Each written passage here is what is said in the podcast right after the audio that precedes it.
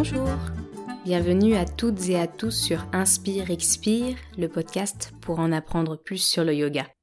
Je suis Gabrielle, professeure de yoga à Paris et en région parisienne, et je vous accueille ici pour répondre à vos questions sur le yoga et pour vous faire découvrir cette belle pratique sous tous ses aspects.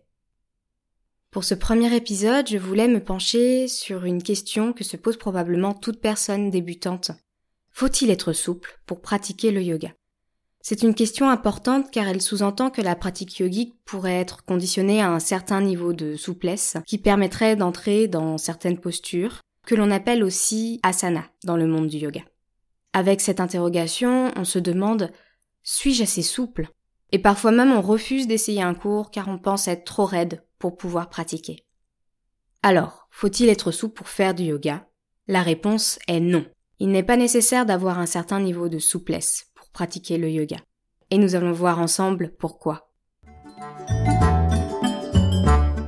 Le premier élément à avoir en tête, c'est que ce n'est pas parce qu'on est souple qu'on fait du yoga.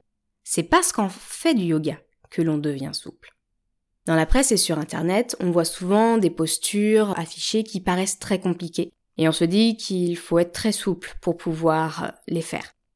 En fait, très souvent, les postures qui sont montrées sont des postures dites avancées, nécessitent effectivement un certain niveau de souplesse, mais aussi de force, des capacités physiques qui ont été travaillées. Les personnes qui montrent ces postures dans la presse ou sur Internet sont souples, souvent parce qu'elles ont fait du yoga pendant plusieurs années. Elles ont construit leur souplesse au fil de leur pratique. Quand on démarre le yoga, on n'attaque pas tout de suite par ce genre de posture très avancée. On commence en pratiquant des asanas simples qui vont nous permettre d'ouvrir progressivement le corps et d'avancer vers des postures plus complexes. Donc ne pas être souple, c'est finalement une excellente raison de se mettre au yoga. D'autant plus que cette pratique a l'avantage de vous aider à développer votre souplesse et votre mobilité en fonction de vous et de votre morphologie. C'est une pratique qui s'adapte à vous. Ce n'est pas à vous de forcer votre corps. Par exemple, dans un cours, si le professeur voit que votre corps bloque dans une posture, il va adapter cet asana en fonction de votre corps pour que vous soyez plus à l'aise.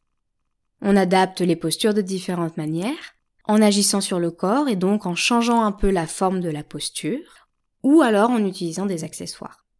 Je vais prendre l'exemple de Pashimo Tanasan, la posture de la pince assise.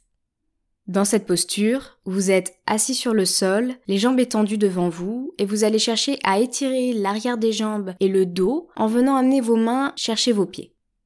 Mais si vos mains n'atteignent pas les pieds, vous risquez de forcer en tirant sur les bras et en arrondissant le dos pour atteindre les pieds à tout prix.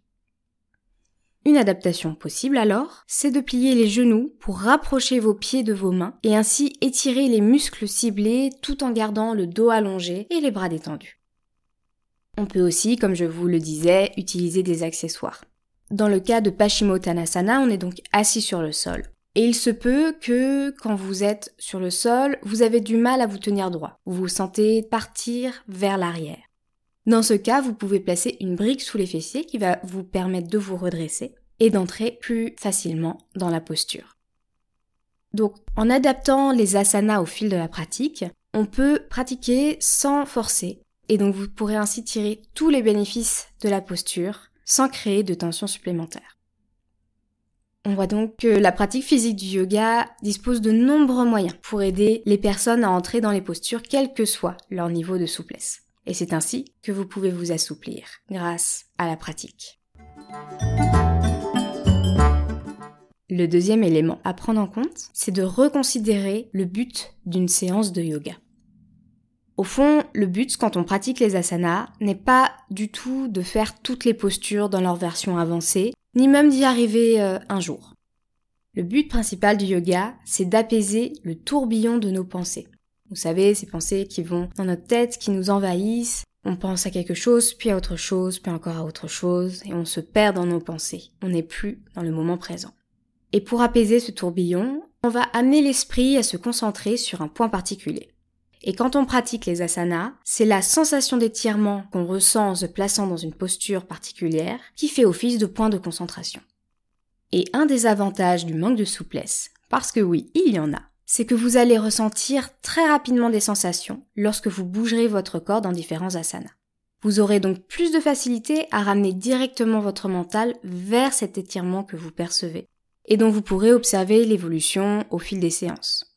En étant concentré sur cette impression physique, votre esprit cessera donc de vagabonder, au moins pour un instant.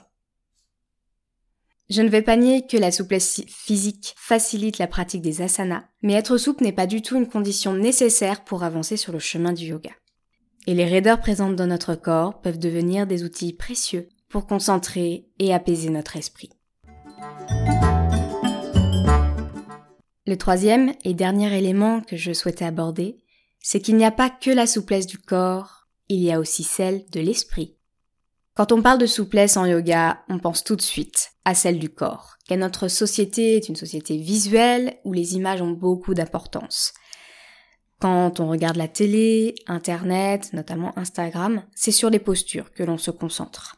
Alors, ce n'est ni bien ni mal, c'est un fait. Mais du coup, on arrive plus facilement à communiquer sur l'apparence extérieure du yoga, la capacité physique à réaliser les asanas, plutôt que sur son aspect intérieur, qui est l'évolution de notre mental qui se fait grâce au yoga, l'évolution de notre manière de voir la vie. En pratiquant le yoga sous tous ses aspects, c'est-à-dire les asanas, mais aussi les pranayamas, la concentration, la méditation, la philosophie et autres domaines, vous assouplissez votre esprit en l'ouvrant à de nouveaux concepts. Cette flexibilité de l'esprit, elle commence sur le tapis, quand on s'ouvre à ce qui nous est proposé sans jugement, même si cela sort de notre pratique ordinaire. Et petit à petit, on s'ouvre aussi à ce qui se présente à nous, en dehors du cours, dans la vie quotidienne. En observant les changements qui s'opèrent dans votre mental au fil des séances, vous vous permettez de vous libérer des croyances qui ne sont parfois même pas les vôtres, ou des habitudes qui ne vous correspondent plus. Vous vous ouvrez aux autres, à leurs opinions, à leur façon unique de voir la vie. Cette souplesse de l'esprit vous permet alors de développer une capacité d'adaptation pour vivre la vie telle qu'elle se présente à vous, avec ses imprévus et ses surprises qui vous font parfois sortir du plan établi. La souplesse du mental peut être très liée à celle du corps. Parfois quand on bloque dans une posture, c'est une libération mentale par rapport à une émotion ou un événement de notre vie qui va nous permettre d'avancer dans la pratique. Alors n'oublions jamais que le yoga est une discipline, un art qui lie le corps, le cœur et l'esprit.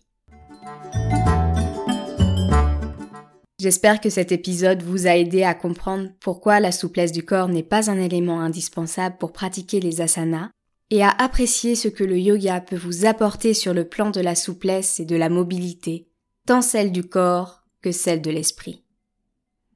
Si vous avez aimé cet épisode, vous pouvez le partager avec une personne de votre entourage qui ne se trouve pas assez souple pour faire du yoga. Et n'hésitez pas à vous abonner au podcast pour ne rater aucune sortie. J'ai hâte de vous retrouver au prochain épisode. D'ici là, prenez soin de vous. À bientôt!